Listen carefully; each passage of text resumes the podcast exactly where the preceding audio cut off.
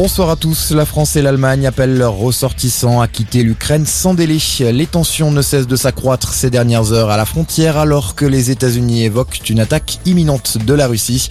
Les échanges de tirs ont d'ailleurs été constatés sur place par des journalistes.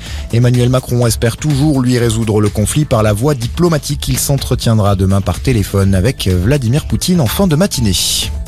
Il est toujours activement recherché. La police diffuse deux nouvelles photos du policier soupçonné d'avoir tué sa compagne à la fin du mois de janvier à Paris. Hier, son père lui a demandé de se rendre dans une interview diffusée par BFM TV.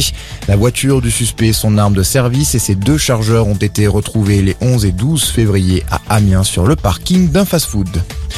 L'ex-agent de mannequin Jean-Luc Brunel, retrouvé mort dans sa cellule de la prison de la santé à Paris, accusé de viol par plusieurs anciens top modèles, le septuagénaire avait été mis en examen fin juin 2021 pour viol sur mineur de plus de 15 ans. Son nom était également cité dans une enquête aux États-Unis sur le scandale sexuel impliquant Jeffrey Epstein, également retrouvé mort dans sa cellule en août 2019.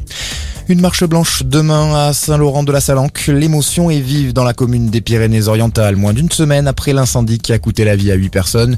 Le procureur de la République a donné une conférence de presse cet après-midi pour faire le point sur l'avancée de l'enquête. À ce stade, ni la piste accidentelle ni la piste criminelle ne peuvent être écartées.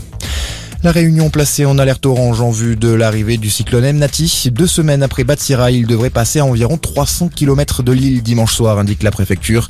Les vents pourraient dépasser les 120 km heure sur le littoral et les 140 km heure dans l'intérieur de l'île où de fortes pluies sont également attendues. Et puis un mot de foot pour terminer. Suite de la 25e journée de Ligue 1, Lens reçoit Lyon à 17h et ce soir le PSG se déplace sur la pelouse de Nantes. Coup d'envoi de la rencontre à partir de 21h. Euh, voilà pour l'essentiel. Excellente soirée à tous. À notre écoute.